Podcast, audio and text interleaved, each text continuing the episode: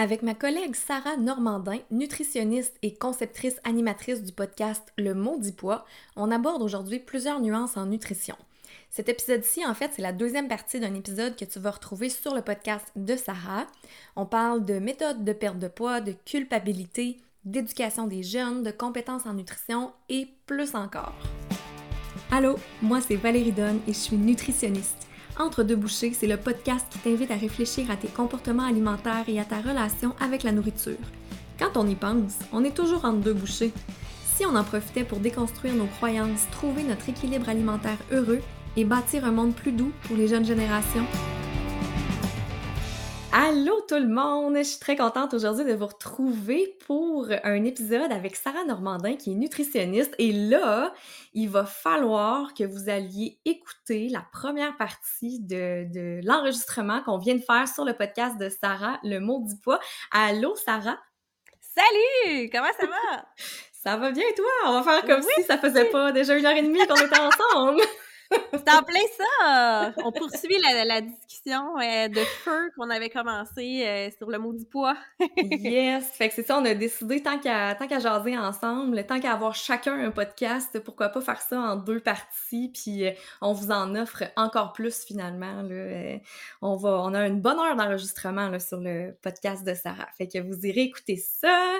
Fait que je suis vraiment contente que tu aies accepté qu'on fasse cet enregistrement-là. Mais c'est qui qui a invité qui? On le sait plus. Et là, ça, je, je sais plus. C'est toi qui as eu l'idée des deux podcasts sur, sur, un sur chaque. Je, trouvais ça écœurant. Mais là, je sais plus. Moi, c'est tout le temps ça le problème. Si la personne qui me l'a demandé, c'est moi qui ai demandé. Mais on est là, on est content. C'est pas important.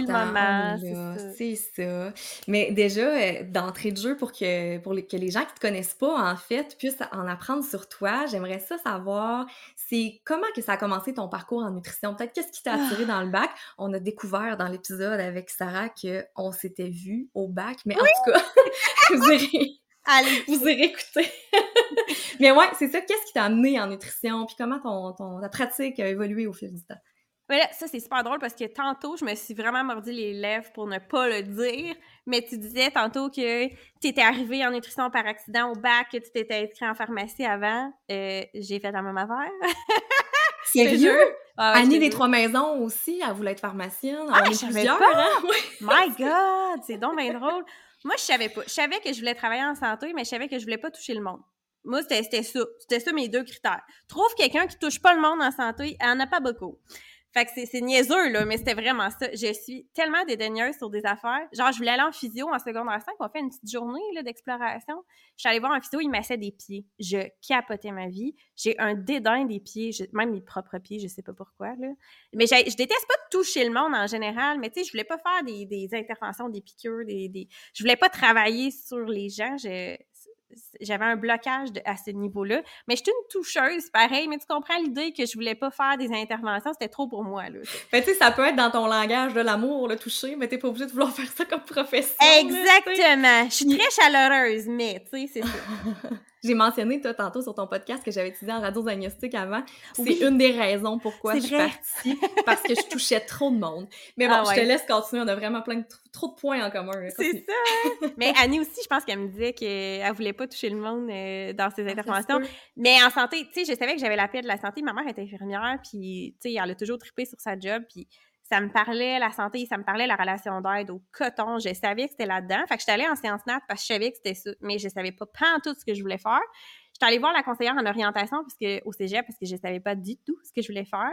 Puis c'est là que, tu sais, en jasant, santé, pas trop toucher le monde, blablabla, puis là, avec les questionnaires, puis là, moi, je travaillais dans cette époque-là. Toutes mes études, j'ai travaillé en pharmacie, puis j'étais technicienne en lab euh, dans les dernières années avant ça. Puis je me suis dit, ah, ben pourquoi pas euh, en pharmacie, tu sais, elle m'a sorti ça. Puis je travaillais avec des pharmaciens, puis justement, les pharmaciens ne touchaient pas le monde, donnaient des conseils. Tu sais, ça avait l'air quand même intéressant. Fait que là, elle m'avait dit, ah, ben oui, tu sais, ça pourrait être une idée.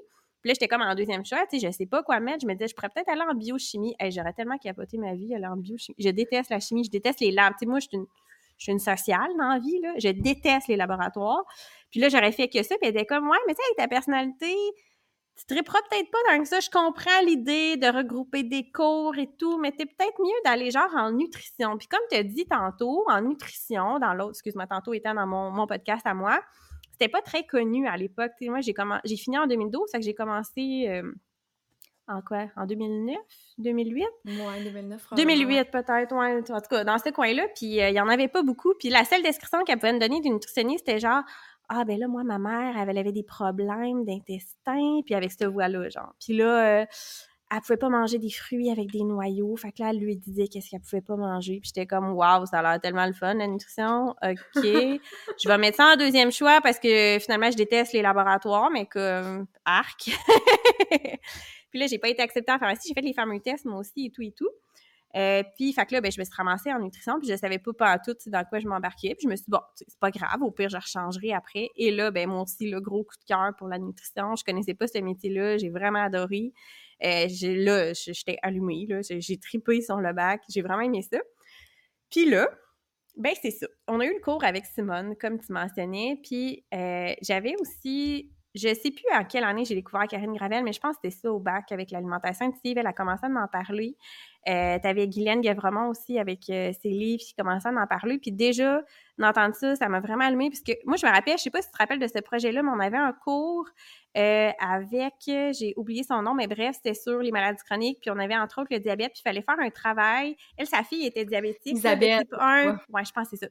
Puis là, il fallait faire un travail comme pendant trois jours. Il fallait que tu te fasses un plan alimentaire comme si tu étais diabétique. Tu calcules tes glucides. Puis puis tu dis comment t'as trouvé ça, puis tout. Moi, je me rappelle que dans mon travail, j'avais dit, j'ai pas été capable de respecter les portions parce que c'était pas ça que j'avais comme appétit, puis ça me tentait pas de manger ça, puis j'avais eu une super de mauvaise note parce que c'était genre, tu ah! comprends pas la réalité des diabétiques, les autres, ils ont pas le choix, parce que c'était comme un peu intense. Puis je me rappelle que j'étais comme, ouais, déjà, j'étais un peu trop intuitive pour suivre des règles, ça marche pas, mon affaire. Ma personnalité est pas rigide, en fait, là. Fait que J'étais comme, moi, c'est sûr que ça, ça me conviendra pas, finalement. J'adorais les maths, là, tu sais, c'était pas ça, là. J'étais, je veux dire, j'avais... Euh, au cégep, là, j'ai eu des 100% en physique, là. Qui a des 100% en physique? Ça n'a pas rapport, J'aimais ça, les maths. Ben, c'est ça. en chimie, j'étais pourrie, en, tu sais, philo français. Mais j'avais une personnalité super logique. Allô, papa, qui me parlait de logique euh, tout le temps, tout le temps, tout le temps. Fait que, tu sais, j'aimais ça, les maths, mais ça, l'appliquer à mon alimentation, j'ai jamais été capable, j'ai jamais été capable de suivre une diète ou un régime de ma vie, là. Je, j'aime pas ça, les restrictions. Tout ça pour dire que ça me tentait pas d'aller dire à du monde mange moins de ci, mange moins de ça, ça c'est moins intéressant. C'était ça au début beaucoup là. Surtout des maladies chroniques là, c'était super restrictif avant là, juste prends juste au niveau rénal ça allait évoluer par chance là, mais j'aimais pas ça, je me sentais pas à l'aise. Fait que là déjà je voulais faire l'approche de plus, ah ben, rajouter des aliments, tu sais. Au lieu de dire ça, c'est pas bon pour le cholestérol. Hey, ça, savais-tu que, tu ça pouvait avoir un impact puis le faire réduire puis compagnie? Fait que bref, de fil en aiguille, j'ai fait les formations de Karine Gravel. Euh, j'ai lu un million de livres, je me suis informée là-dessus. Puis au fil des années, j'ai capoté déjà très jeune sur bébé nutritionniste, l'alimentation intuitive. Puis je faisais un peu de privé à l'époque, euh, dans une pharmacie justement. Puis je l'appliquais ça. Mais tu sais, avec les outils qu'on avait, puis comme tu disais dans le temps, c'était beaucoup axé sur le poids. Tu sais, on retrouve ton poids naturel, fait que tu vas perdre du poids en faisant cette méthode-là. Là, on n'est plus là du tout. Mais au fil des années, ça s'est euh, vraiment développé. Puis c'est ça. Dans les dernières années, les cinq dernières années, j'ai travaillé dans un GMF, puis je recevais beaucoup de femmes qui voulaient perdre du poids, puis qui strugglaient avec la nourriture, strugglaient avec leur image corporelle, sentaient qu'ils étaient seuls à vivre ça, ils vivaient beaucoup de culpabilité. Puis là, je me suis dit, non, non, non, là, ça suffit, là, il faut, faut parler à plus de monde en même temps, puis il faut sensibiliser là-dessus. Ça n'a pas de sens que le monde se sente mal de même, puis qu'ils pensent qu'ils sont tout seuls à vivre ça. Fait que de là est né le podcast, de là et, rené les réseaux sociaux parce que je les avais arrêtés, et rené la, pratique privée. Puis là, présentement, j'essaie de vivre de ma pratique privée puis de mes conférences. J'essaie, là, je t'en sens seule de six mois présentement d'ici parce que je manquais de temps pour justement tout faire ces projets-là qui m'allument, que je trouve importants, qui remplissent pas nécessairement mon portefeuille, mais que je trouve vraiment trippant puis vraiment important. Fait que je mets beaucoup d'efforts là-dessus parce que c'est vraiment quelque chose qui me tient à cœur, même si j'ai pas eu de trouble alimentaire, même si j'ai pas eu de trouble relationnel avec la nourriture, mon image corporelle de façon sévère, mettons, on en a tout eu un peu, mais juste pour moi, l'équité, c'est majeur. Le respect, l'équité, ça a toujours été des valeurs tellement importantes. Puis dans ma relation d'aide, je sens que je peux faire une différence, puis j'ai besoin de le faire. C'est jamais court, mes affaires. Mais c'est parfait, c'est parfait, c'est super intéressant, c'est super pertinent, tu sais, puis... Euh, J'aime vraiment ça, en fait, t'entendre parler. Là. Puis ça paraît aussi que, tu sais, le... comme tu disais dans ton épisode de podcast, on veut vraiment que les gens Ouais, c'est ça! Hein? tu sais, t'as toujours aimé comme faire des conférences, euh, de, l'animation et tout ça, puis j'ai le même amour pour ça que toi. Moi, les, conférences, là, ah! c'est indescriptible à quel point que j'aime ça. On pourra en parler tantôt parce que euh, on veut parler aussi de, de, parler aux jeunes d'alimentation, puis moi, les conférences dans les écoles, je capote ma vie. Mais avant ça, j'aimerais ça euh, que tu nous parles de, tu as mentionné vite vite là, que le balado, ton podcast qui est arrivé, il est arrivé dans ta vie, fait que ton podcast qui s'appelle Le Maudit Poids. Euh, tu co-animes aussi le podcast oui! d'équilibre Au-delà du miroir qui adresse l'image corporelle. Fait que j'aimerais ça que tu me parles de comment les podcasts, l'animation de podcast en fait est arrivée dans ta vie? Euh, comment tu as décidé de faire ça? Puis qu'est-ce que tu en retires, toi, autant personnellement que professionnellement de tout ça? Ouais. Bien, en fait, euh, je l'ai abordé un peu dans mon épisode de podcast, vraiment en le poussant. Euh, j'ai commencé, en fait, à découvrir les podcasts puis comment faire grâce à ma, mon amie qui est intervenante familiale, c'est Annie Normandin. À l'époque, elle avait elle-même un podcast, puis elle m'avait invité comme nutritionniste pour venir parler du mot du poids. Puis c'est le côté cocasse, c'est qu'elle avait nommé notre épisode Le maudit poids. Puis j'y avais demandé, écoute, Annie, elle m'avait convaincue, elle était comme, t'as vraiment un sujet, Sarah, là, qui est. Il n'y en a pas de podcast québécois là-dessus pour l'instant, à ce moment-là, à cette époque-là. Là, on commence à en avoir un peu plus, heureusement, mais qui abordait vraiment ce sujet-là spécifiquement. Puis elle dit, c'est tellement important, puis t'aurais de quoi d'intéressant à faire avec ça, puis tu l'as la flamme, puisque j'avais envie de faire changer les choses, j'avais envie de pousser mon discours plus loin, puis je savais pas comment faire. J'étais tannée de, d'entendre dans mon bureau, justement, que les filles se sentaient toutes seules à vivre ça. Pas je suis tannée d'entendre les filles me dire ça, mais je suis tannée de voir la souffrance des filles qui pensent qu'ils sont toutes seules à vivre ça, qui n'osent pas en parler autour d'elles, parce que soit c'est pas les bonnes personnes qui seront qui n'auront pas la réceptivité ou les connaissances pour les aider ou les écouter tout simplement, mais c'est souvent que c'est un sujet honteux aussi. Tu veux t'as honte parce que ce que tu entends dans les médias, c'est que ton poids, tu as le contrôle dessus. Fait que si tu réussis pas à l'avoir, c'est honteux. Ça veut dire que je, fais un, je fais un petit clin d'œil à notre autre, euh, notre autre épisode. T'as pas le bon mindset, hein, si tu perds pas de poids. on entend beaucoup que c'est ça. Puis pour moi, ça avait plus de sens. Puis il faut qu'on prenne notre place, les professionnels, dans le monde. Euh, public parce que ben, le marketing, il est fort justement dans tout ce qui est produits, moyens amaigrissants et compagnie, les coachs et compagnie, eux autres, ils ont de l'argent à mettre dans le marketing, nous, on n'en a pas. Il faut trouver notre place, une façon de faire. Puis le podcast, ben, c'était une façon qui était accessible et simple pour moi. Puis je me suis dit, ben go, on l'essaye. J'ai parti mon épisode avec le premier épisode, justement, euh, le maudit poids que, sur lequel Annie m'avait reçu. Puis après ça, ben, ça, c'est ça a tellement commencé petit, là. C'était dans mon entourage. OK, j'ai une amie qui est pédiatre, je vais l'inviter pour parler du poids chez les enfants. J'ai une amie qui est kinésiologue. OK, je vais l'inviter pour parler du mouvement intuitif. Et après ça, ah, j'ai une amie qui travaille avec euh, les enfants en nutrition. Ah, ben OK, on va l'inviter pour parler de nutrition chez les enfants. Ça a vraiment commencé, là. Hey, j'ai un ami qui est, pharmacien. Ah, OK, je vais, je vais lui demander, Ah oui, je me souviens, mais euh, sais-tu, ça a été qui, moi, la première invitée sur mon podcast? Ma mère. c'est bien cool. j'ai jamais invité ma mère sur mon podcast.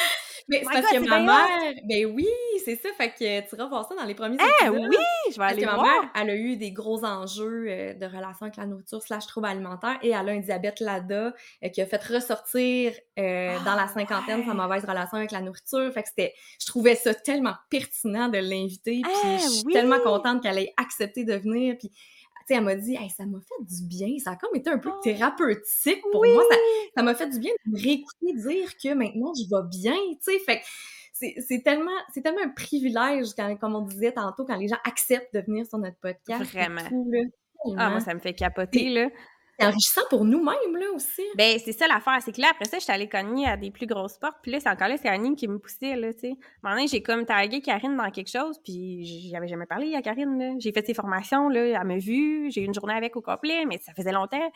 Puis là, elle était comme, hey, elle t'a répondu à ton commentaire, écris-y. J'étais comme, mais non, là, tu sais, je suis nobody, moi, là, là. Puis là, elle était comme, ah ouais, ouais, essaye-le. Crème, elle a dit oui. Fait que là, j'ai fait un épisode avec elle, puis mon amie médecin Patricia Doucet, qui maintenant fait des formations aux autres médecins sur la grossophobie. C'est malade, là, comment ça a évolué. Puis, euh, ben, c'est ça, de fil en aiguille, je, je cognais aux portes, puis le monde me disait oui, puis je te dis, j'étais flabbergastée de voir à quel point les gens sont généreux. Là. C'est des gens qui sont super occupés, qui sont euh, sollicités un peu partout, puis ils viennent sur mon bébé podcast, comme tu l'appelais tantôt. Hey, t'as dit qu'il fallait pas dire ça! mais c'est vrai! C'était pas un bébé podcast, mais tu sais, à l'époque, là, écoute, euh, si j'avais 10 écoutes une journée, j'étais contente, là, tu sais, c'était bébé, puis là, ça commençait, c'était le début, je veux dire, j'étais hmm. pas, tu sais, c'était pas connu, là, je commençais à être présente sur les réseaux sociaux, mais tu sais, pas plus que ça, là. Fait que ça a vraiment évolué rapidement, puis j'étais tellement contente de voir à quel point, premièrement, les gens embarquaient, puis deuxièmement, euh, ce que les gens m'ont donné comme feedback, puis me donnent encore, là, ça me fait tellement chaud au cœur à chaque fois, je me rappelle. tu sais, je partais ça, là, puis on est encore chez nous, puis on le fait, je partais ça dans mon salon, mon chien que j'essayais de pas faire japper, puis tu t'ajoutes un micro, puis là, OK, tel logiciel, tu peux faire telle affaire. OK, tu sais, je vais, je vais apprendre ça, puis je vais essayer de me débrouiller avec ça. Puis là, tu, tu pitches ça dans l'univers, puis tu dis, bon, ben, amusez-vous, j'espère que ça va être le fun à écouter, tu sais, puis de fil en aiguille. Mais oui, c'est formateur. Comme tu disais toi-même dans l'autre épisode, c'est comme si tu payais des formations à chaque fois. Je veux dire, là, je, peux parler aux experts québécois dans des sujets qui touchent le poids j'ai des one-on-one, je peux leur poser toutes les questions que moi je me pose. C'est débile mental, là. C'est vraiment cool. Non seulement c'est super intéressant pour les auditeurs auditrices qui nous écoutent parce que ben, ils ont accès à ces professionnels-là, mais en plus, moi, je suis là, puis euh, ça prend des notes mentales tout le temps, tout le temps, tout le temps. Là. Ça a tellement évolué, ma vision puis mes connaissances depuis que le podcast a commencé, là, c'est hallucinant. Mais justement, j'aimerais ça vraiment savoir, c'est quoi je sais pas si tu es capable de les mettre en mots, là, mais les plus gros apprentissages que hmm. tu as fait de ça.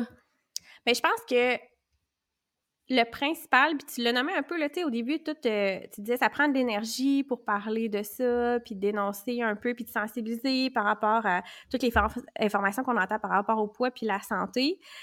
Puis au début, j'étais vraiment beaucoup, puis là, je peux paraître encore beaucoup de même des fois, là, j'ai le feu que j'écris mes publications. On dirait qu'il y a beaucoup de, de, comme de rébellion, de colère envers ça, puis de ah, tu sais. Puis j'étais vraiment comme ah, la culture des diètes, c'est c'est ah, c'est c'est wrong, ça tu ça joue tellement dans la tête du monde, puis je trouve pas que c'est plus correct aujourd'hui, mais ça venait me chercher là, puis c'était énergivore là.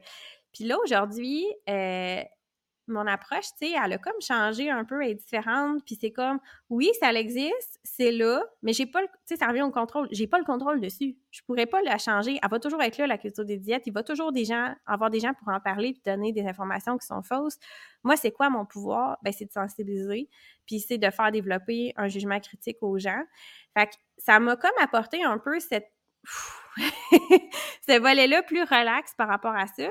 Mais au-delà de ça, dans ma vision aussi, on en a parlé un peu, mais tu sais, au début de l'alimentation intuitive, c'était beaucoup axé sur le poids. Puis c'est comme ça que tu allais chercher le monde un peu, tu sais. Fait que ça aussi, cette vision-là, elle a changé avec le temps de dire, on parle plus de poids. Puis là, je pense que je suis allée dans un autre extrême de dire, on parle plus de poids, puis là, le poids, c'est zéro le problème, puis on arrête de... Puis là, c'est comme, tu vas comme dans l'autre bout du continent, puis là, on dirait que c'est comme... Il y a même eu une phase où, puis là, c'est comme honteux de l'avouer, mais je l'avoue pareil, il y a eu une phase où tu tellement en rébellion puis en colère contre les méthodes de perte de poids que même la médication puis la chirurgie bariatrique, c'est comme oh non, c'est wrong, puis là faut dire aux gens que c'est pas correct, puis il faut pas il faut pas les encourager à aller vers ça, tu à un moment donné, tu vas comme trop loin dans ton, ton continuum, puis là à un moment donné, oups, tu te ramènes, tu sais à force de parler avec plein de monde, plein d'intervenants puis que eux autres ils ont de l'expérience, je pense à Marie-Michel Ricard là, est bien nuancée dans ces affaires-là de dire ben non, Sarah, t'as pas à être pour ou contre ou telle affaire, tu puis la culture des diètes, ben c'est pas juste la faute de la société, il y a comme d'autres éléments. Puis, tu sais, là, tu, ah, OK, ouais, là, tu, te ressentes un peu plus, puis de dire, ben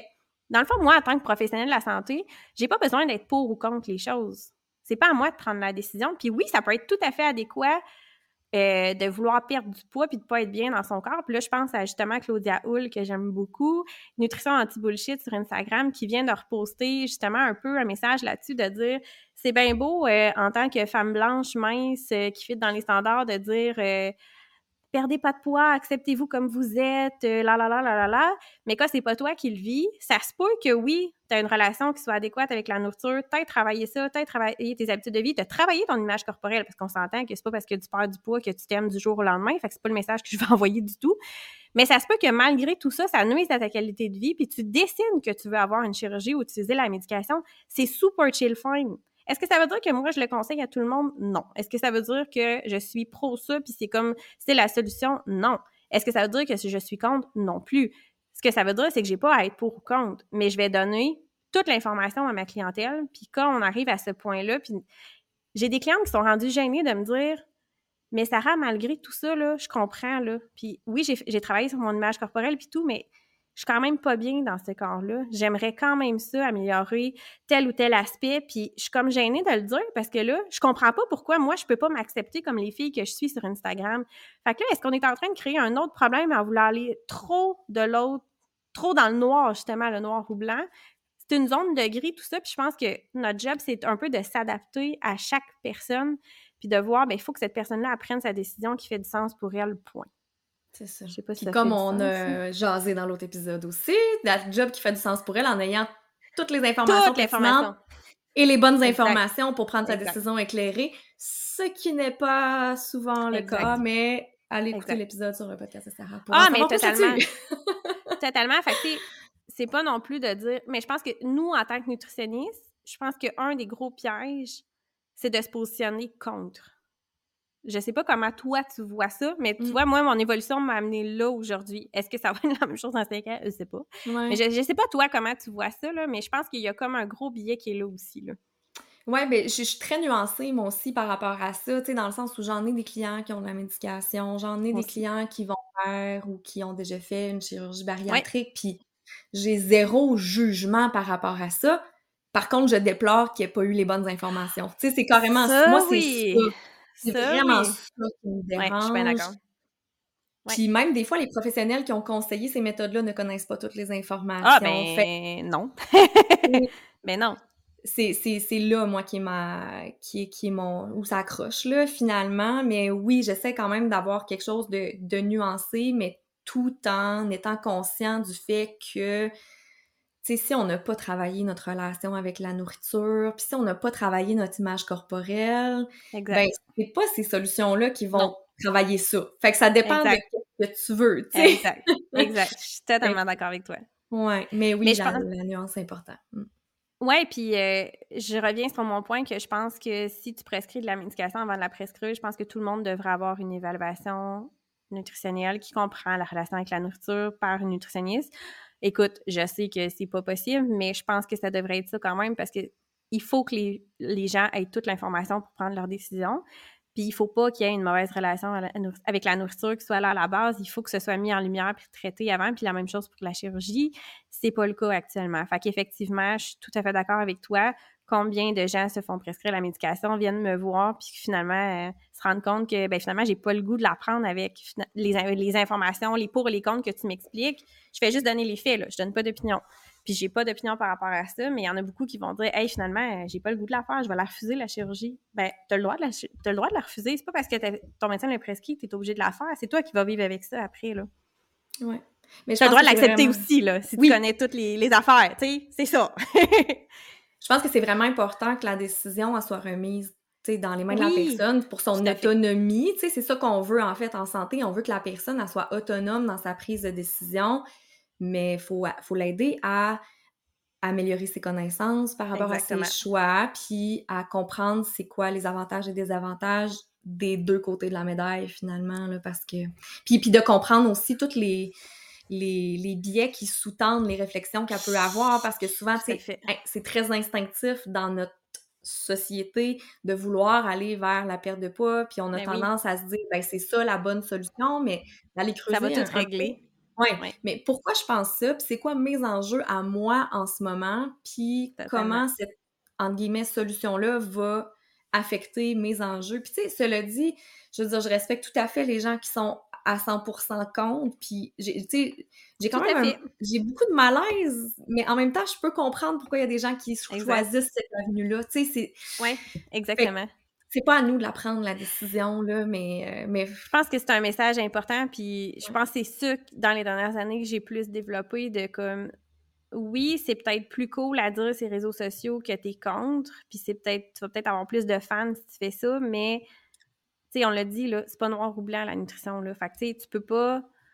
Tu peux pas dire que c'est pas la solution pour tout le monde, comme tu peux pas dire que c'est la solution pour tout le monde. Je pense qu'il faut que chacun développe sa propre solution. On a tous des corps différents. C'est pas toutes les gens qui ont une relation difficile avec la nourriture qui vont avoir besoin des mêmes outils non plus. Effectivement. Mais je pense aussi que les gens, effectivement, ne sont pas assez renseignés. Euh, j'en ai beaucoup, moi aussi, qui viennent me consulter, puis une fois qu'on a énoncé les pour et les contre, sont comme, ben, tu sais, avoir eu cette information-là, j'aurais dit non. Combien qui me l'ont dit avec la chirurgie? Il y en a, là, tu sais, j'en ai reçu sur le podcast qui sont satisfaits, qui avaient les informations, qui sont allés les chercher, les informations par eux autres mêmes. Mais j'en ai beaucoup qui m'ont dit, hey, je savais pas, là, puis avoir su, là, je l'aurais peut-être pas fait. C'est poche, ça, là. Mmh. Il n'y a pas de retour en arrière, là. Ouais. Mmh. Moi aussi, j'en vois beaucoup, tu sais, qui, sont, qui ont de la difficulté à gérer leurs symptômes parce qu'ils n'ont pas su comment s'alimenter. Tu sais, mettons, à court terme, c'est écrit dans leur guide, mais tu sais, plus à moyen, long terme, qu'est-ce qui se passe? Souvent, c'est là qu'il y a des, des choses qui vont, euh, des, enjeux qui vont se présenter, qui vont faire, qui vont revenir essayer de consulter si c'est disponible pour eux, évidemment. Là. Tu sais, souvent aussi, c'est que la, il y a beaucoup de culpabilité individuelle, là, tu sais, par ah rapport au poids et tout ça. Puis ça m'amène à, la question qu'on qu'on peut se poser. Est-ce que la culpabilité, c'est un bon moteur de changement parce que. Bon, mais on l'entend des fois, là, tu sais, j'entends ce ben discours-là que mais c'est une bonne affaire de se sentir coupable. Dans le fond, c'est ça qui fait que, que tu avances ou que tu vas chercher des solutions ou que tu vas faire des changements. Qu'est-ce que tu penses de ça, toi? Ouais, c'est une bonne question. Ouais.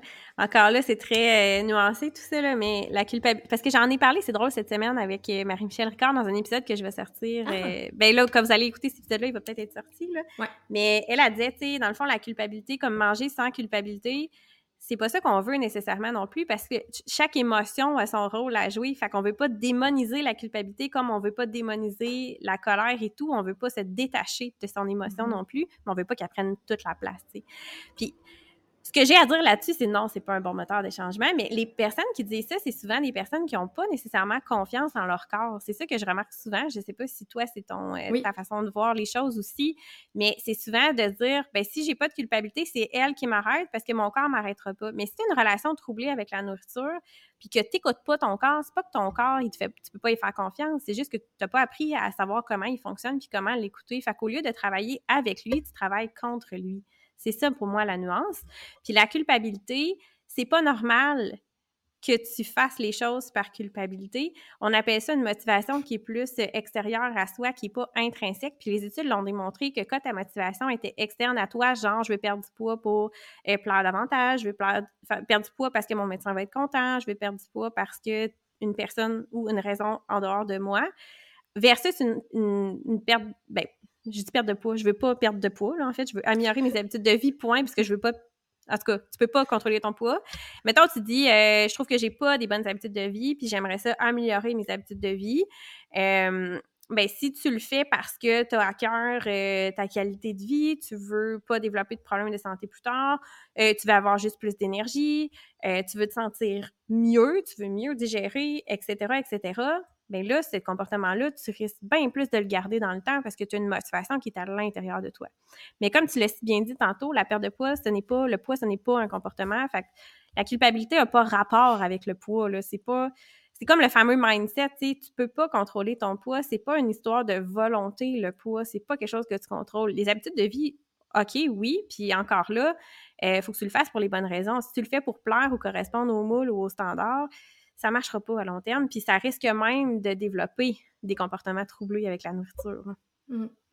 Puis ce qui arrive avec la culpabilité, c'est que c'est souvent plus comme du tapage sur la tête, qui est comme à l'inverse de l'autocompassion qu'on essaie d'amener plus avec nos clients parce que tout le monde est très bon pour se taper sur la tête puis se ah, oui. et comme tu disais, ça ah prend énormément de place.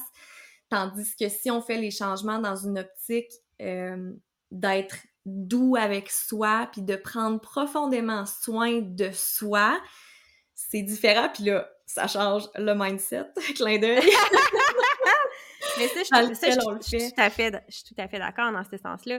Puis effectivement que si tu fais quelque chose par culpabilité, le backlash va sûrement être qu'à un moment donné, tu risques de compenser cette culpabilité-là avec la nourriture, peut-être. C'est peut-être ça qui va arriver. Fait on, a tellement de charge mentale, puis de façon de se sentir coupable dans la vie, puis de pression. On peut-tu au moins, avec l'alimentation, que ce soit simple, que ce soit le fun, puis que ce soit doux, puis comme tu dis, que ce soit bienveillant, qu'on le fasse parce qu'on le fait pour nous. On veut prendre soin de son corps. On veut pas prendre nécessairement... On veut pas prendre soin de son poids. On veut prendre soin de son corps, de son bien-être. Puis, tu sais, la santé, rappelons-le, c'est physique, mais c'est mental aussi. C'est pas parce qu'on le voit pas, là, et social aussi. C'est pas parce que tu le vois pas, la santé psychologique, qui inclut la relation avec la nourriture et ton image corporelle, que c'est pas important. C'est aussi dommageable que si euh, tu as la pression dans le tapis, là. Mmh.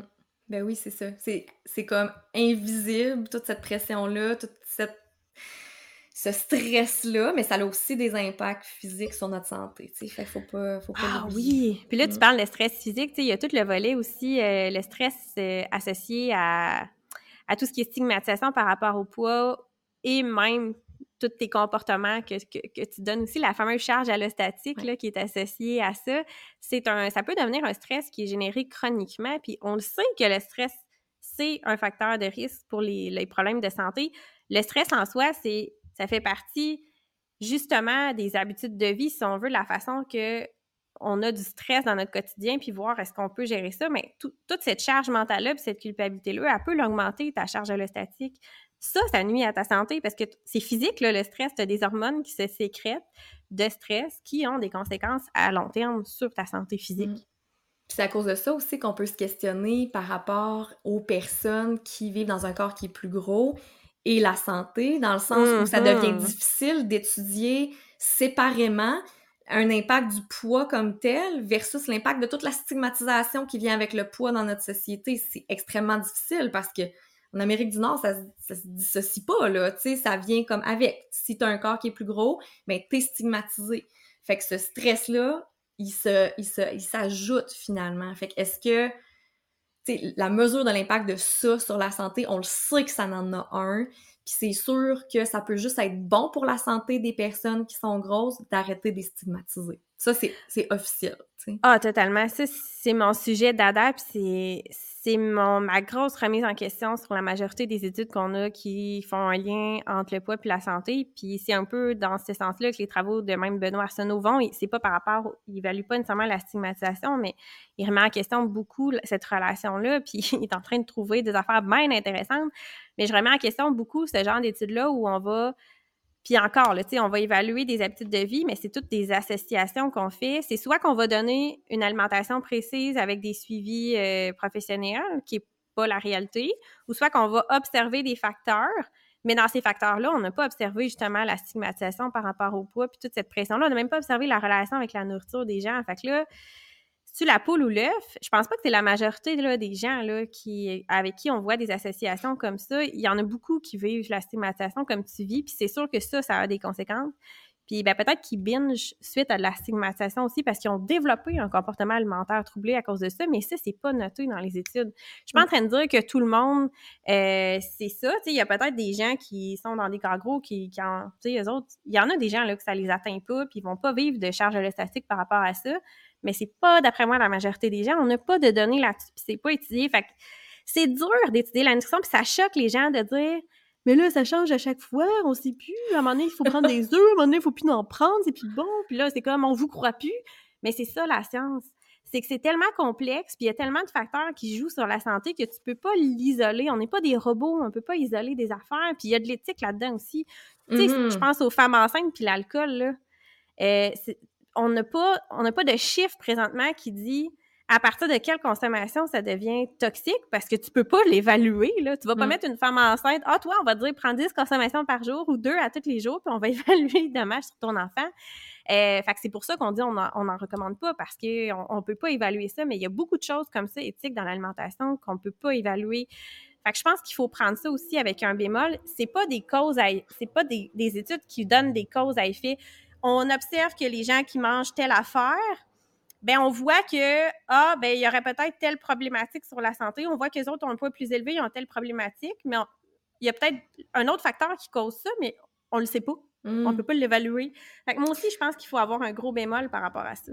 Oui, puis il y a, des études aussi, là, je, pense que c'était dans l'équipe à Benoît aussi que ça avait été fait, l'impact des changements d'habitude de vie sur euh, les facteurs de risque cardiovasculaire. Oui, il y avait des ah, et la moyenne mm-hmm. de perte de poids était de zéro. Zéro. Tout à fait. Et il y avait eu des améliorations. Fait que des petites choses comme ça, ça nous donne des pistes qu'on est quand même sur la bonne mm-hmm. voie en laissant plus le poids de côté. Puis je veux faire du pouce sur quelque chose que tu as mentionné rapidement tantôt qui est vraiment important et pertinent. te dit dans les études, il y a un groupe, mettons, qu'on va prendre puis qui va avoir des suivis serrés avec des professionnels et ce n'est pas la réalité. Et ça, c'est hyper important parce que même si une étude arrive à une conclusion que, OK, c'est possible d'arriver à tel tel résultat en faisant tel changement à condition d'avoir une équipe serrée, un suivi à toutes les semaines, blablabla, bla, bla, mais dans la pratique, dans le vrai monde réel, ça n'arrive pas parce que le système de santé n'est pas capable de supporter cette charge-là, puis les gens n'ont pas les moyens de se payer des services aussi serrés ou privés. Fait que c'est quoi, au fond, le bénéfice sur la santé de la population? Tu sais, ça, oui, ça nous donne des mm-hmm. indices, mais il faut se rappeler que les études, il y a plein, plein, plein de limites dans les études qui dépassent ce qui est écrit dans les médias. Puis là, tu sais, récemment, tu as fait quoi, beaucoup de publications aussi par rapport à aller voir c'est quoi la motadite étude en arrière de, du gros titre de journal, puis ça a tout le temps pas de bon sens comment ça a été interprété, tu sais. Fait que... Il y a ça aussi, hein? Ouais, c'est ça. Fait que c'est... Encore une fois, c'est nuancé, c'est des zones de gris, c'est on s'en sortira jamais des zones de gris. Il faut faire avec. C'est ça la réalité en nutrition. Mais c'est vrai. Oui, ça change, puis oui, ça évolue, puis c'est pour ça qu'on n'est pas on n'est pas dans le noir ou blanc en nutrition. On le sait que ça a toujours changé, puis ça va continuer de changer il y a quoi? Il y a genre deux choses qui font vraiment consensus au niveau de, de l'alimentation. C'est qu'il faut manger le plus varié possible selon ce qu'on peut être en mesure de faire et intégrer le plus de végétaux possible selon ce qui est, ce qui est faisable pour nous. C'est à peu près ça, là. Tu sais. Effectivement. puis, puis c'est correct que ça soit simplifié comme ces recommandations-là aussi, là, parce qu'à un moment donné, on se perd, puis sûrement toi aussi, comme moi, tu as beaucoup de clients qui viennent complètement mêlés puis qui a tellement ah, d'informations oui, qui oui, font comme ben moi je mange plus parce que tu sais ah j'entends que ça c'est pas bon, ça c'est pas bon, ça c'est pas bon. Fait qu'il faut simplifier les messages à un moment donné un petit peu. Ouais, moi aussi je trouve ça vraiment problématique que dans la santé publique ce qu'on voit, ce qu'on entend comme message, puis je dis je devrais pas nommer ça santé publique parce que là c'est plus les messages du gouvernement, mais ce qu'on voit dans les médias, euh, un média, c'est là pour attirer, mettre des gros sites, mais faut vraiment rester critique parce que oui, les journaux, là, c'est plate, là, mais la majorité des journalistes, ce ne sont plus des journalistes scientifiques qui ont appris à lire et à interpréter des études. Fait qu'ils font ce qu'ils peuvent avec les connaissances qu'ils ont, mais ils sont pas outillés pour la... J'en ai vu une encore aujourd'hui, là, tu sais juste tu vas voir l'étude puis ça fit même pas là qu'est-ce qui a été euh, mais tu sais c'est la compréhension de la personne puis tu sais elle a mis un titre accrocheur mais si tu vas pas creuser plus loin ou si toi t'es pas capable de lire une étude tu le sais pas restez critique par rapport à ce que vous entendez sur la nutrition. Puis je pense qu'il y a aussi parce que ça c'est mon opinion personnelle mais je pense qu'il faut vraiment faire attention quand on va parler au grand public de saines habitudes de vie au niveau de l'alimentation saine alimentation. Euh, je pense qu'il faut être très sensibilisé sur les enjeux des gens qui ont une relation troublée avec la nourriture. Puis je parle pas juste des troubles alimentaires, parce que souvent, la réaction que j'ai, c'est « Ouais, mais là, ça rend les troubles alimentaires, c'est une minorité de la population. » Peut-être, mais les relations troublées avec la nourriture, oh, oh sorry, c'est une majorité de la population. Fait que quand tu vas répéter au monde qu'il faut qu'ils mangent des légumes, hey, qui qui le sait pas, là, en 2023, c'est les légumes, là, c'est intéressant pour la... Ils savent, faut que tu t'intéresses à pourquoi ils le font pas. C'est là ton travail, c'est là que l'enjeu va être. C'est quoi le réel problème? Est-ce que c'est euh, le manque de temps, le manque d'organisation? Est-ce que c'est justement parce qu'ils ont des relations troublées avec la nourriture puis ils se tapent tellement sa tête pour essayer d'en manger qu'ils le font pendant un bout de temps puis ils lâchent après? Est-ce que c'est que parce qu'eux, ils ont appris que les légumes, c'était bon pour la santé, entre guillemets, puis c'est moins attirant quelque chose qui est bon pour la santé parce qu'on est plus attiré par les aliments qu'on nomme comme mauvais? Est-ce qu'on n'a pas appris à aimer les légumes parce qu'on s'est fait dire qu'il fallait pas mettre de goût dessus, fait qu'il fallait les manger bouillis puis c'est dégueulasse, pas ça? tu sais, c'est est-ce qu'on a été forcé d'en manger quand on était jeune ah, aussi? ça, on en connaît toutes, là, c'est ça. c'est comme à la racine, puis ça fait un bon pont avec qu'est-ce qu'on voulait parler par rapport à l'alimentation des jeunes, tu sais. Quand, quand, à la racine, on part nos enfants avec une relation malsaine avec la nourriture, c'est pour ça qu'on se ramasse avec des adultes qui sont obligés de tout désapprendre et réapprendre des nouvelles façons de voir l'alimentation. Puis c'est encore là, pas de mauvaise intention. Les parents font ce qu'ils peuvent avec ce qu'ils savent. Euh, dans les écoles aussi, mais tu sais, je trouve qu'on on essaie trop de taper sur le clou de l'éducation en nutrition mmh. dans les écoles, de parler aux jeunes de nutriments, puis euh, comme est-ce que peut-être si on fait ça puis que ça règle aucun problème par rapport à l'équilibre alimentaire ou par rapport à la relation avec la nourriture, peut-être que c'est parce qu'on n'est pas sa bonne traque, là. Puis j'ai été récemment, m'a donné une conférence à des jeunes, euh, puis il y a des gens, là, des jeunes, qui sont venus me voir après, puis qui m'ont dit Valérie, c'est l'enfer. Tout le monde autour de moi a une relation difficile avec la nourriture. Mes amis ont des troubles alimentaires. C'est puis on n'est pas sensibilisé à ça. Pourquoi personne nous parle de ça à l'école? Les jeunes que j'ai dans mon bureau, c'est la même affaire. Un coup qu'on a, on a, on a avancé dans le traitement du trouble alimentaire ou la relation difficile avec la nourriture, mais pourquoi on nous, on nous parle de plein d'enjeux à l'école, mais que ce qu'on nous apprend sur la nutrition, c'est mange des légumes, mange moins, mange pas trop des grosses portions, mange pas d'aliments transformés, c'est pas bon pour transformer, excuse, c'est pas bon pour toi, mais qu'on nous parle même pas de troubles alimentaires. Encore là, c'est comme si c'était tabou, tu sais. Oui. Mais ils veulent être sensibilisés à ça, tu sais. Fait que c'est ça, j'ai l'impression qu'il y, y, a un manque puis qu'on est à côté un petit peu de, de ce qu'il faudrait qu'il soit fait. On m'a dit récemment que dans le, au secondaire, en, le cours de biologie, là, je sais pas si tu te rappelles de tes cours de secondaire, moi, dans mon temps, j'avais appris à calculer des calories, puis je calculais des macronutriments. On m'a dit, on dit récemment qu'à cette école-là, ça se faisait encore. Là. Puis j'imagine ailleurs. J'ai pas fait ça, mais tu sais, j'ai entendu, par exemple, que ça se faisait, mais des fois, là, je suis tellement reconnaissante quand les gens ils viennent me voir puis me posent des questions sur hey quel comment qu'on pourrait faire ça? Faire faire un exercice aux jeunes pour calculer leurs calories puis là je fais comme on ne fait pas ça puis je leur explique pourquoi puis on parle d'alternatives oui, oui, mais tu sais, sont déstabilisés parce que, tu sais, c'est ça qu'ils ont appris qu'il fallait faire avec les jeunes. Tu sais, maintenant, les cours euh, d'éducation physique, ça s'appelle éducation physique, il y a la santé, fait qu'il y a comme des notions de nutrition mmh. qui embarquent là-dedans aussi.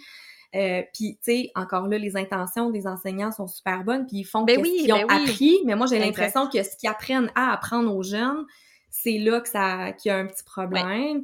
Puis, tu sais, que ça soit des, ces professeurs-là ou d'autres adultes autour des jeunes, moi, j'entends des choses des fois aberrantes. Là, Tu mm-hmm. sais, quand on va donner des conférences aux jeunes, ils ont plein de questions. Ah, mon Dieu, oui. C'est toutes des affaires que des adultes leur ont dit, là tu sais, en secondaire 4, là, moi, euh, telle personne m'a dit, tel adulte proche de moi dans ma vie m'a dit qu'il faudrait que je fasse un jeûne intermittent keto, tu sais, que le soya, ça fait pousser des seins, que, tu sais, c'est encore des choses qui sont vraiment beaucoup véhiculées, puis j'ai l'impression qu'il faut vraiment qu'on aille à, oui, parler aux jeunes d'alimentation, mais aussi parler aux adultes qui les entourent, ah les enseignants, les autres adultes euh, personnels scolaires, les coachs de sport. Tu sais peut-être, là, moi, je suis coach de sport, oui. comme... Oui, il y a de la job à faire. C'est vraiment important d'éduquer les entraîneurs sportifs. Tu sais, même quand c'est pas du gros compétitif, souvent, on va inviter des nutritionnistes quand c'est une grosse équipe compétitive. non, non, tous les, tous les niveaux, il faut faire ça. Tous les niveaux, faut faut qu'on éduque les adultes sur comment parler d'alimentation aux jeunes avec un langage qui est neutre et positif. Puis moi, j'ai pour m'en dire qu'avec les jeunes, il faut marcher sur des œufs quand on ah, parle de nutrition. On n'aime pas ça marcher sur des œufs. On peut plus rien dire, mais il faut qu'on marche sur des œufs parce que le risque de nuire est immense. Ça prend pas grand-chose. Toi, tu penses que tu as dit la bonne affaire, le jeune l'interprète d'une autre façon, puis après ça, il arrive à la maison, puis euh, il capote, puis les parents sont obligés d'essayer de ramasser les pots cassés parce que l'information a pris une ampleur épouvantable dans la tête du jeune, tu sais. Mais mon Dieu, il y a tellement d'affaires là-dedans que tu as dit que c'est ça, là, je veux dire... non, non, mais c'est tout pertinent, là, je veux dire. C'est que je suis allée parler aux jeunes de secondaire, justement, il y a comme une école qui a un gym, puis l'éducateur était malade, il, me, fait venir pour parler de ça. Puis le nom, tu sais, toutes les jeunes filles, puis même les garçons connaissaient les diètes, les régimes. Tout le monde me disait qu'il fallait pas manger de pouille. Tout le monde avait la bouche à terre quand je leur disais que les glucides, c'était important. Ils savaient tout ça. Puis il y a, oui, l'éducation, il, y a, les professeurs et tout, qu'eux autres aussi ont appris ça, qui sont pas au courant, qui vivent dans la culture des diètes, puis qui n'ont pas la bonne information, que le cursus scolaire n'est pas adapté. Mais il y a aussi tout le volet des réseaux sociaux. Tu vois, sur TikTok, là, euh, c'est que ça, la culture des diètes, des vendeurs de produits. Euh, puis les autres sont, sont influencés. C'est comme, hey, la, l'influenceuse là, qui est super populaire là, chez les jeunes, là, ben, ils vont l'écouter là, quand elle dit qu'elle en mange telle ou telle affaire. Là. Pour, pour eux, euh, professionnels de la santé, euh, OK, mais elle, euh, ben, Kim, elle a le corps que je veux avoir, fait qu'elle doit avoir raison. Tu n'as pas développé cet esprit critique-là. Mm. Moi, je pense que plutôt que de mettre l'accent sur euh, les saines habitudes de vie, puis les légumes, puis les ci, puis les ça, pourquoi on ne mettrait pas l'accent sur développer ton esprit critique par rapport à ce que tu vois en nutrition? C'est quoi la culture des diètes? C'est quoi ses effets? Ça sert à quoi, les aliments? C'est quoi leur job de base? Oui, les calories! Ça sert à quoi, leur job de base? C'est ça qui est important. Puis parler de la relation avec la nourriture, puis c'est quoi les conséquences? Moi, c'est ça que j'aime de les attraper tôt. Je leur dis, tu sais, Là, là, c'est le bon moment de vous sensibiliser parce que dans quelques années, si vous venez me consulter dans mon bureau puis que vous avez fait des diètes puis vous avez fait du poids yo toute votre vie, il va être trop tard. C'est mm. plate. On va pouvoir la travailler, la relation avec votre nourriture, mais votre corps, là, il ne voudra plus travailler avec vous. Il va avoir mm. été traumatisé. C'est le bon moment. Mais est-ce que les gens sont bien outillés? Je ne pense pas. Ils font avec le meilleur qu'ils ont, avec l'information qu'ils ont. Mais ce que j'entends beaucoup aussi qui me dérange, là, c'est Ouais, mais Sarah, ça n'a pas de sens, tu devrais voir la boîte à lunch des gens, des jeunes, euh, c'est plein d'aliments transformés, les parents cuisinent plus, il y a de la liqueur, il y a des desserts, il y a ci, il y a ça, puis là, ils sont en panique, puis c'est comme faut éduquer, faut éduquer, faut éduquer. Ouais, mais tu t'es-tu posé la question pourquoi ils se sont ramassés avec ça dans leur boîte à lunch? Est-ce que les parents, justement, ils en ont mmh. eu un ras-le-bol d'entendre toutes ces affaires-là, puis qu'ils ont eu le Ah, puis hum, euh, on va manger euh, comme on peut, puis ils ont développé une mauvaise relation avec la nourriture, puis c'est plate, mais c'est ça qui fait que des fois, on développe des mauvaises habitudes de vie, tu sais. Fait que je pense pas que c'est au niveau de l'information. C'est pas en allant dire aux jeunes, « Hey, dans ton verre de Pepsi, t'as tant de carré de sucre, c'est pas bon pour la santé. » Ça marchera pas. C'est pas, en l'empêchant de manger son lunch non plus, puis en disant « Retourne à la maison, t'as pas le droit de manger ça, parce que ça se fait. » Je sais. Ou va dans le coin le manger pour pas que les autres te voient. Ah! Ouais. puis il y a beaucoup... De... Je, je trouve ça quand même étonnant parce qu'il y a beaucoup de choses de sensibilisation là, qui se font. Là, je pense à l'Association québécoise de la garde scolaire. Oui, euh, qui équilibre. équilibre. Mais c'est comme si ça se rend pas sur le ah, terrain, tu sais. Puis là, je le sais que le, hum, comment ça s'appelle, le plan gouvernemental là, euh, en saine alimentation, il va bientôt ressortir à jour, là, je pense en juin, puis il va être lancé en septembre, si je me trompe pas. Euh, je sais qu'il y a une nutritionniste sur le, sur le cas aussi, parce que je pense que ce qui est arrivé aussi, c'est que dans le temps que toi et moi, on était au bac, puis qu'il y en a un qui est sorti, euh, ce qui est arrivé, c'est que y a, ça c'était comme destiné aux cafétérias, mettons, mais ça a été appliqué aux boîtes à lunch, tu sais. Fait que il y a eu ça aussi comme enjeu qui a fait en sorte que ça a pris une chire, là. Mais encore là, les gens, ils font ce qu'ils pensent qui est le mieux, mais moi, c'est quelque chose auquel je travaille en ce moment avec des partenaires dans, le milieu, là, dans l'Est du Québec, d'essayer de faire descendre ces informations-là sur le terrain parce qu'elles existent, il y a des belles choses qui se font. Puis nous autres, les nutritionnistes, on est au courant, mais ça descend pas dans les écoles. Fait que... moi aussi, je trouve ça... Mais c'est tellement... Même, tu sais, tu penses, je, fais des formations aux, aux, filles qui vont devenir éducatrices euh, spécialisées ou éducatrices en garderie, peu importe, puis il y en a de l'information disponible. Il n'y a personne qui est au courant ou presque. Mm. Je leur parle d'équilibre, je leur parle de justement ça ou la table québécoise de saine alimentation, la TUQSA, qui a fait entre autres des super beaux outils. Récemment. Sont, très récemment, qui sont magnifiques. Ils sont pas au courant. Il n'y a mm. personne au courant tu parles des écoles, ils sont pas au courant. Il y a plein d'ateliers qui existent. Moi, quand ils m'approchent, des fois, je suis comme. Parce que, tu on s'entend, on n'aura pas assez de nutritionnistes pour couvrir toutes les écoles au Québec, là. On aimerait ça, mais. Ah oui. moi, j'aimerais vraiment ça. Puis je tripe quand on m'invite. Puis j'en parle de ces outils-là aussi, des fois, parce que je me dis, crime, c'est là, c'est gratuit, ça existe. C'est des ateliers que vous pouvez faire dans votre classe. Mais crime, c'est pas connu. L'information descend pas. Mais par exemple, ils savent qu'il faut pas qu'ils mangent de pouille. Alors que c'est pas vrai. Là. c'est tu comprends? Il y a comme Mais c'est de là aussi. Mais ces organismes-là, comme nous, ils n'ont pas les fonds pour le pousser autant que. Euh, pourquoi qu'on on voit Pepsi puis Coke partout? C'est le même principe. Ils en ont de l'argent en tabarouette, là. Fait que c'est pour ça qu'ils font du marketing, la culture des diètes, c'est pour ça. On en fait du marketing, on les voit partout. Mais nous, on n'a pas ces fonds-là, puis c'est ça, entre autres, qui est un des problèmes. Puis non seulement on n'a pas les fonds, mais on n'a pas les connaissances en marketing pour pousser ces projets-là, puis ces informations-là. Puis ça, je pense que c'est un enjeu majeur aussi. Oui, vraiment. Ah, il y, a tellement d'enjeux, mais on aimerait ça pouvoir tout travailler en même temps, mais c'est ça, c'est que c'est des grosses machines, puis il y a des choses qui se travaillent plus localement, individuellement, mais il y a des choses qui doivent se travailler au niveau systémique aussi. Puis tu sais, on le voit, toi puis moi, là, ça fait ça fait plus que dix ans qu'on pratique. Il y a une évolution, puis ça, c'est quand même encourageant. On se fait de plus en plus poser des questions. Tu sais, moi, j'ai une prof là, qui crée des outils pédagogiques pour le primaire, qui m'a sollicité au mois de février pour préparer ses outils du mois de la nutrition. Bravo! ça, c'est pas parce que. Oui, bravo à elle, mais tu sais, en même temps, c'est parce que je la connais personnellement, mais elle aurait pu. Tu sais, quand, même, quand même. Mais oui, mais ça l'a juste fait qu'elle était, qu'elle était plus exposée au discours puis qu'elle a pensé à me parler. Tu sais, c'est pas parce que j'y ai poussé ça dans la gorge, c'est vraiment elle qui est venue vers moi.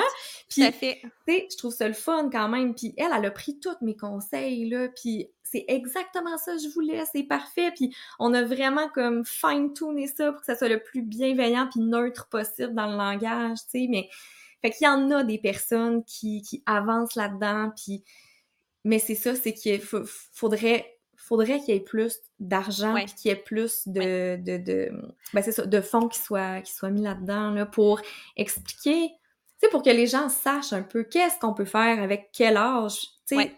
Ça aussi, hein? Oui. Ça aussi, mon Dieu, on parle tellement de macronutriments ou de qualité alimentaire à des jeunes.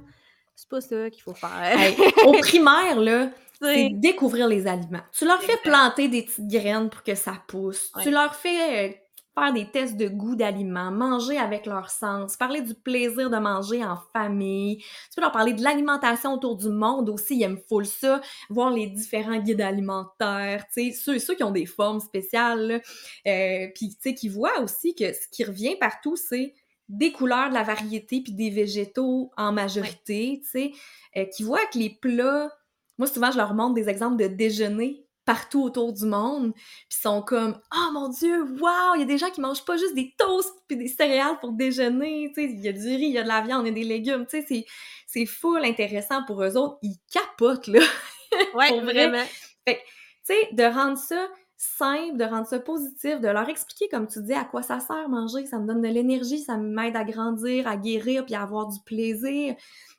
Puis tu sais, que nos goûts y évoluent dans le temps, puis c'est normal. Il y a des affaires que t'aimais pas quand t'étais petit, hein, puis qu'aujourd'hui t'aimes, puis peut-être vice-versa, mais tu sais, c'est correct. Puis même les adultes, des fois, ils goûtent plusieurs fois des choses, puis on, vit des expériences différentes, puis on apprend à, aimer les aliments ou à, à, spotter un peu qu'est-ce qu'on n'aime pas des aliments. Ça n'a pas besoin d'être des nutriments qu'on parle, là. Vraiment pas. Juste ça, ça va aider les enfants à développer une belle relation avec les aliments. Totalement d'accord. Mmh. Totalement d'accord. Puis, mais c'est vrai qu'il y a des gens. Je pense qu'il faut pas. Tu sais, le message qu'il faut comprendre, c'est pas que les enseignants, c'est eux le problème, ou les gens qui donnent l'information. Ils ont des bonnes intentions. Puis c'est vrai, moi aussi, j'en ai qui m'écrivent puis qui me posent des questions. Surtout, moi, de la nutrition, il y en a plein qui me disent Ah, tu sais, on a pensé à telle affaire, puis recette santé. Puis là, ouais, non. Pour telle, telle, telle raison, je pense que ça serait plus intéressant de le faire de telle, telle, telle façon. Ils sont super ouverts, ils sont ben super contents ils ne savaient pas. Pour non, c'est Effectivement, je pense que le, problème est beaucoup plus haut.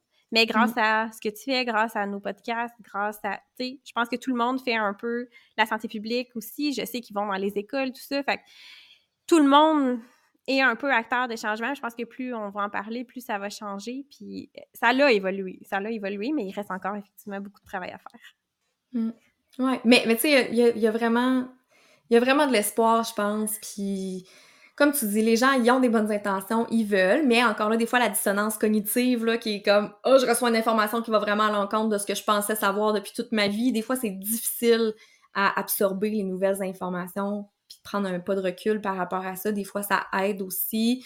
Euh, puis, puis d'entendre des discours différents. Tu sais, moi, quand je suis allée dans les écoles primaires euh, au mois de mars, tu sais, je leur parlais un petit peu, tu sais, j'utilise des images aussi pour parler aux enfants, mettons, tu sais, que les aliments, ils arrivent tous avec différents outils. Il y a des aliments qui ont quelques outils pour aider à faire fonctionner ton corps. Il y a des aliments qui ont beaucoup d'outils, qui ont un gros coffre à outils super diversifié. Euh, je leur parle aussi de... Moi, je, je, je, leur parle d'aliments feu d'artifice, genre, tu sais, pour ceux qui te donnent beaucoup d'énergie très vite. après ça, il y en a, il y en a plus, mais tu sais, le feu d'artifice, c'est quelque chose de positif pour un enfant, tu sais, c'est quelque chose de, de, de, de beau, puis après ça, euh, je parle des aliments feu de camp qui vont aider ton petit feu d'énergie à brûler plus longtemps, plus, plus graduellement toute la journée. Puis dans ton feu de camp, il peut y avoir des étincelles puis des couleurs. Puis sais. fait c'est bon, j'aime ça. C'est des messages full simples. Puis après ces conférences-là, je reçois des messages de parents qui me disent « Hey, on a parlé d'aliments à feu d'artifice au souper. ça C'est full intéressant. Oui, c'est ça. Fait que tu sais, ils n'ont pas besoin de savoir plus que ça à leur âge. C'est pas euh, le sucre, puis le sucre, c'est pas bon, puis il faut, faire attention à ci, puis à ça. sais, on le répète, c'est drôle parce qu'on en parlait dans des podcasts cette semaine avec, euh, on préparait justement un, nouveau podcast de Au-delà du miroir, puis on en parlait, puis on disait, tu sais, les enfants, on c'est comme les ados, là, on parlait beaucoup des, des ados dans ces choses-là, mais c'est si tu leur dis de ne pas faire quelque chose, ça n'atteindra pas la cible. Ça fonctionnera pas. Mais c'est la même chose que tu parles d'alimentation. Si tu dis ça, c'est pas bon, tu devrais pas faire ça, tu rates ta cible. Tu peux nuire en plus, mais tu n'atteins même pas ton objectif. Mmh, fait que, mmh, mmh. tout à fait. Ça part de, la base, finalement. Ouais. C'est super intéressant. Mais puis les ados, ils aiment ça, avoir le pouvoir sur leurs ah décisions. Et c'est pour ben ça que, moi, je trouve, c'est pas scientifique mon affirmation, mais de mon expérience, pense, parler, comme tu disais tantôt, de pensée critique aux ados, ils adorent ça. Moi, j'ai été ces fesses là, quand j'ai vu à quel point que ça les allumait de parler de pensée critique. Ils aiment vraiment ça parce que ça leur met comme le pouvoir dans les mains, puis ils se sentent comme ils se sentent valorisés dans le fait de savoir qu'ils peuvent ne pas tout écouter qu'est-ce qu'on leur dit puis prendre ça pour du cash, tu sais. Puis je leur dis souvent, même moi, ce que je vous dis, il faut que vous ayez une, pensée critique ah, par totalement. rapport à ça, tu sais. Totalement, totalement. Puis, ça n'a même pas besoin d'être compliqué. Ils sont tellement intelligents, là. Ils comprennent. faut juste que ça soit abordé avec eux, puis les messages de nutrition, là, comme on disait tantôt, ils les entendent partout. Tout le monde autour d'eux autres va leur dire que le sucre, c'est pas bon, puis qu'il faut pas qu'ils mangent ci, puis qu'il faut qu'ils mangent des légumes. Tu sais, c'est... Je pense pas qu'il est là, le... Non, clairement. Le gros de la bataille, non. Ouais, non, ça. on est vraiment... En tout cas, c'est le message qu'il faut retenir. Je pense que effectivement qui ne sait pas qu'il faut manger de légumes? Personne, je crois. Non, c'est ça. On, rate la cible. Oui, définitivement. Il y a un, dernier sujet qu'on s'était dit qu'on aborderait un petit peu, puis qu'on n'a pas parlé ni dans l'autre épisode tantôt, ni dans celui-ci. Tu sais, tu sais lequel? Moi, j'en avais plein. J'avais mis plein ah! d'idées. Fait que là, je, je bon, fait que là, tu sais plus. Ah, OK. Ben, écoute, tu pourras sauter sur d'autres choses si tu veux, là. Euh, mais on, on, parlait de, de grossophobie puis de perception des, des, personnes grosses et tout ça. Puis on, on s'était dit qu'on pourrait aussi se poser la question est-ce que une nutritionniste qui est mince ou qui a perdu du poids est plus compétente qu'une nutritionniste qui a un corps qui est plus gros ou qui a pris du poids? hey, ça, c'est assez, là, c'est mon sujet euh, de feu, là. On va saluer Marie-Pierre Derry, notre collègue qui a fait une vidéo là-dessus récemment. Je voulais mettre les gens en contexte. C'est exactement là où je m'en allais. Puis c'est parfait. Puis d'ailleurs, Marie-Pierre, j'enregistre avec elle euh, un podcast euh, bientôt. On enregistrait la semaine prochaine là-dessus parce que c'est trop important puis il faut trop en parler. J'étais allée donner une formation à Menu, le meeting des étudiants de Ça avait commencé à mon année. Fait que vous autres, je pense que vous l'aviez pas eu. On n'a pas eu. Puis depuis ce temps-là, ça existe encore, c'est malade. Puis le nombre de, témoignages que j'ai reçus par rapport à ça, c'est hallucinant. Là. Il y a beaucoup, beaucoup, beaucoup de gens, de filles, puis moi, j'ai plein de clientes qui me l'ont dit, qui auraient aimé étudier en nutrition, mais qui, à, cause que justement, ils avaient peur de ne pas être pris au sérieux par la clientèle ou des collègues qui n'ont pas osé s'inscrire parce qu'il n'y avait pas un corps qui fitait dans la norme. Puis c'est pas ça, pour moi, c'est un méga problème parce que ça entretient le mythe qui est problématique que Marie-Pierre dénonçait. Justement, elle a eu un commentaire qui remettait en question ses compétences parce qu'elle n'avait pas un corps qui fitait dans les standards. Euh, c'est ultra problématique depuis quand l'apparence de la personne démontre ses compétences. Puis là, en nutrition, on va nous ramener le du poids. Mais justement, on n'a pas le contrôle sur notre du poids, fait que ça n'a premièrement aucun rapport. Puis même si c'était le cas, OK, c'est vraiment pas le cas, mais même si c'était le cas, ton médecin, là, s'il fume, là, tu vas pas ne pas l'écouter dans ses conseils parce que lui a fait un choix différent pour sa santé en tant qu'humain, parce que oui, les professionnels, on est des humains, on fait des choix par rapport à notre santé, mais ça n'enlève rien à nos compétences. On a étudié là-dedans pendant trois ans et demi. Ça te regarde pas si je mange du McDo à tous les jours. OK, c'est pas un super bon exemple parce que, je veux dire, tu dis quelque chose puis tu fais d'autres choses, mais dans les faits, tu consultes ton professionnel, pas parce que tu veux un modèle, parce que tu veux des conseils adaptés à ta situation. Ça n'enlève rien à tes compétences. Puis des fois, on le voit, j'ai des médecins qui me disent, moi, euh, des fois, je me le fais mettre d'en face que justement, je fume ou j'ai un corps gros, puis ils sont comme euh, Écoute, tu commenceras à bouger, euh, tu pourras me donner des conseils. Euh, sorry, c'est vraiment inadéquat comme phrase. Il y a toutes les compétences puis les connaissances pour te donner des conseils. Puis c'est la science, c'est des études qui sont faites sur des milliers de personnes. C'est pas qu'est-ce que la personne choisit de faire pour elle qui fait qu'elle a des connaissances puis qu'elle est, est là pour te donner des conseils par rapport à ta santé. C'est complètement adéquat, mais ça l'entretient le mythe selon lequel, effectivement, les nutritionnistes sont minces parce qu'elles elles ont appris comment être minces dans le bac, puis c'est ça qui fait qu'ils sont minces. Puis ça, c'est un méga problème parce que crime qu'on n'apprend pas à maigrir dans le bac, là. C'est pas ça du tout qu'on fait, là. Pas des professionnels de la santé, pas des professionnels de la perte de poids, tu sais. Puis de toute façon, comme on le, on le dit à répétition, c'est pas un comportement, là, tu sais, le poids, ça par rapport. Puis dans la science, il n'y a aucune méthode qui démontre une perte de poids efficace à long terme, de toute façon. Fait qu'on va régler les choses, mais souvent, ce que je dis, c'est les nutritionnistes sont minces, pas parce qu'ils ont compris quelque chose que les autres professionnels ou les autres personnes dans le monde n'ont pas compris. Les nutritionnistes sont minces parce qu'il y a un gros billet justement à l'admission parce que les personnes qui ne sont pas minces n'osent pas entrer dans le bac. Fait qu'on reste pogné dans ce gros c'est un gros cercle de mythes-là, puis de préjugés, puis de stigmas. Puis ça fait en sorte que, tu vois, moi, il y a une des filles qui va venir témoigner, justement, qui était là en menu, euh, qui va venir témoigner dans le podcast, comme quoi elle m'a avoué que, écoute, moi, Sarah, c'était dans la pandémie que j'ai commencé, puis dans toute ma naïveté, je pensais vraiment pas à ça quand je me suis inscrite. J'ai fait ma première année à distance, puis quand j'ai rencontré les filles de mon bac pour la première fois, euh, j'étais la seule pas mal ou presque qui fitait pas dans, dans la norme, puis j'étais pas exposée à ça avant dans ma famille, dans mon entourage et tout. Puis là, là, j'ai commencé à me mettre en doute, puis elle m'a dit, tu sais, pour vrai, si avoir eu ça à ma, mon premier jour, au lieu d'être en virtuel, j'aurais peut-être backé off parce que ça mm. m'aurait trop fait peur. Puis ça, je trouve ça épouvantable, puis c'est super important d'en parler. Ça vient encore tellement toucher mes valeurs de respect puis de justice, là.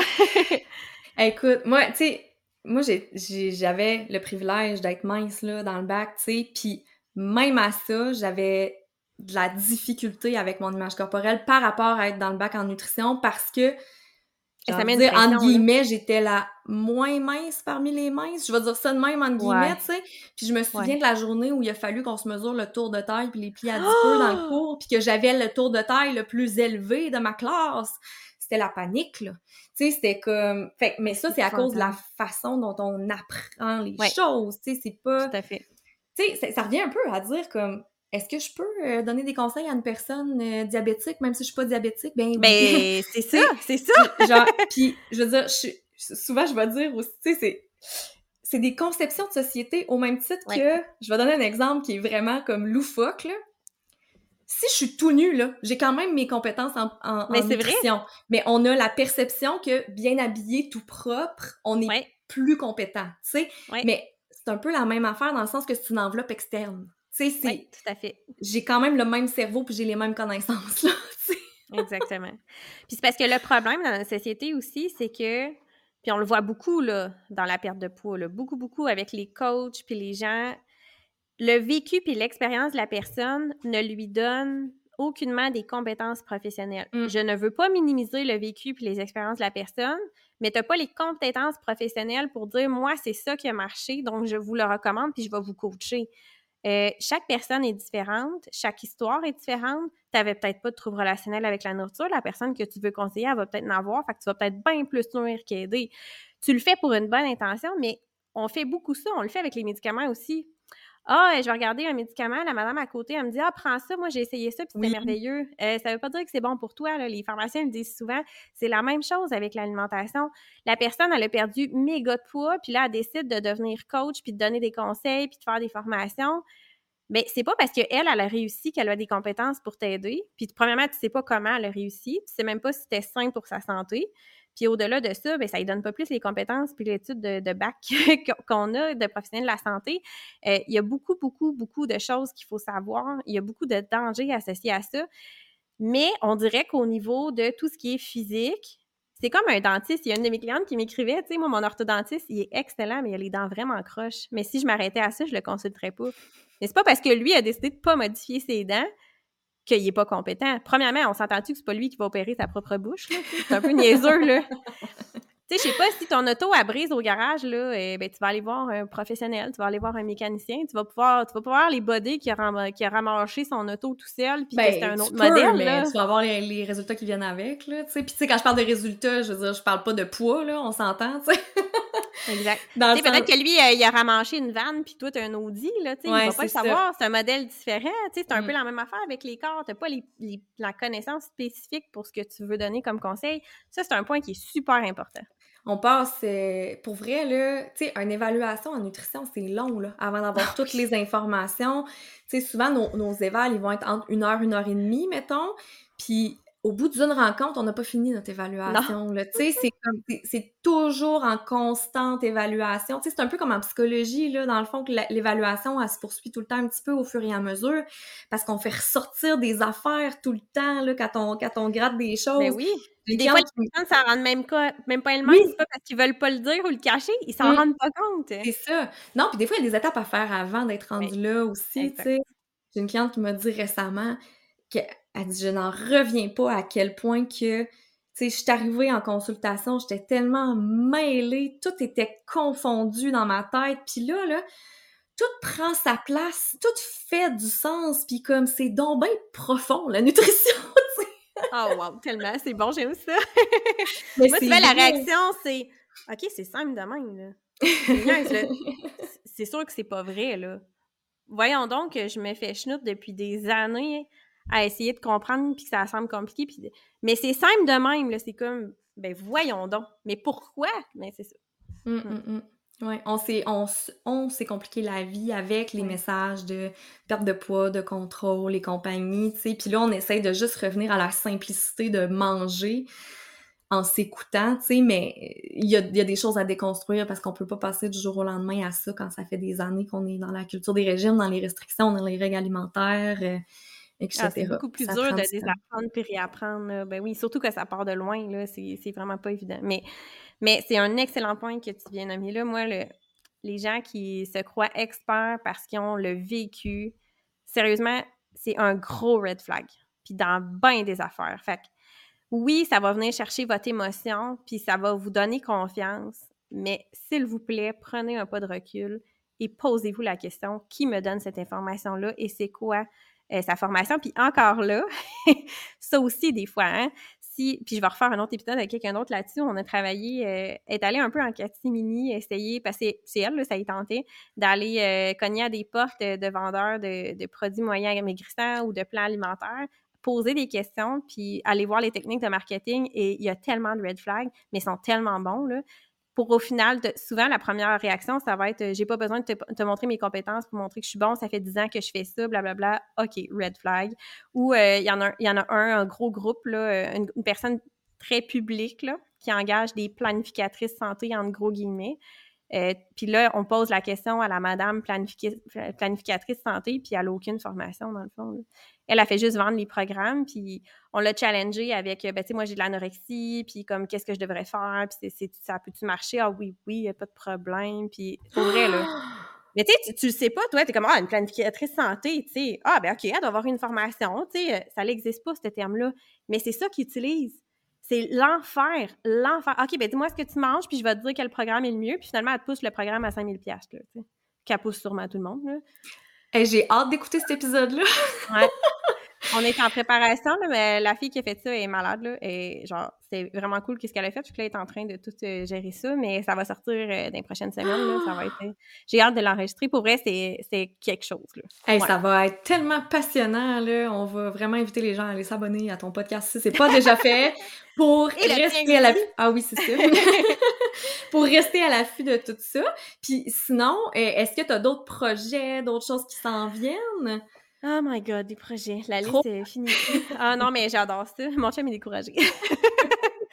mais oui, là, euh, là, présentement, je travaille fort avec euh, pour soutenir un peu le podcast avec je suis gros là-dedans dans mes euh, t-shirts avec des, des slogans un peu un peu drôles et choquants. Là. celui présentement, c'est le mot du poids, on s'en balance. Fait que le t-shirt, tote bag, il va y avoir d'autres produits éventuellement que, je gère. Mais on veut sortir d'autres euh, slogans qui vont être chocs comme ça pour justement pousser le message un peu plus loin que dans mes oreilles à moi, puis de faire réagir les gens autour, puis de stimuler des discussions ou juste montrer ça un petit peu plus. Fait que pour moi, c'est un moyen de pousser le message euh, à un autre niveau, puis que, si les gens se sentent interpellés, ben c'est une façon de participer euh, à tout ça. Fait qu'il y a ça que, que j'aime bien. Euh, d'autres projets, j'ai plein de formations que je veux mettre sur mon site aussi. J'ai des outils que je mets maintenant sur mon site euh, que j'ai refait, que justement qui sont un peu plus imagés, que je donne un peu d'explications. C'est pas des grosses formations, il y en existe plein des excellentes, puis c'est pas là-dedans que je veux aller, mais justement des fois en limite simplement, brièvement. Euh, fait que ça, il va y en avoir d'autres qui vont venir. J'ai des j'ai bien hâte au sommet d'Annie des Trois Maisons sur, qui est destiné aux professionnels, mais que honnêtement, ça peut être intéressant pour tout le monde, qui est vraiment pas cher, que c'est genre 10 conférences d'experts dans le domaine pour parler de poids, d'alimentation, d'image corporelle.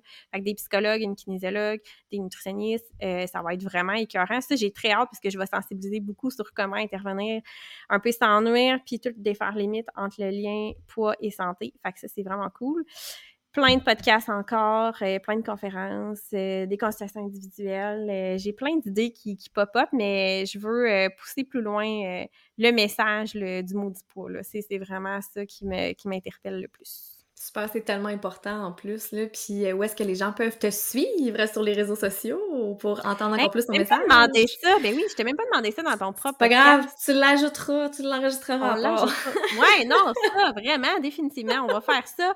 Oui, on peut me suivre euh, sur euh, Facebook, Instagram, TikTok, Sarah Normandin Nutritionniste, tout simplement. Mon site internet aussi, sarahnormandinnutritionniste.com. Donc, euh, je suis bien active dans tout ça bien active et bien enflammée. bien, bien, bien, rose et bien enflammée.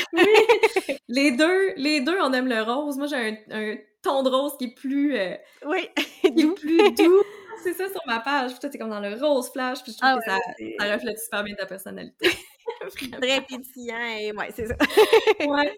Fait que merci beaucoup, Sarah, pour euh, les deux belles discussions qu'on a ben, eues. Merci à toi. Ben oui. Mon plaisir de te revoir sur les réseaux sociaux. Yes! Totalement. Puis, euh, nous, ben, on va se retrouver dans un prochain épisode. Bye!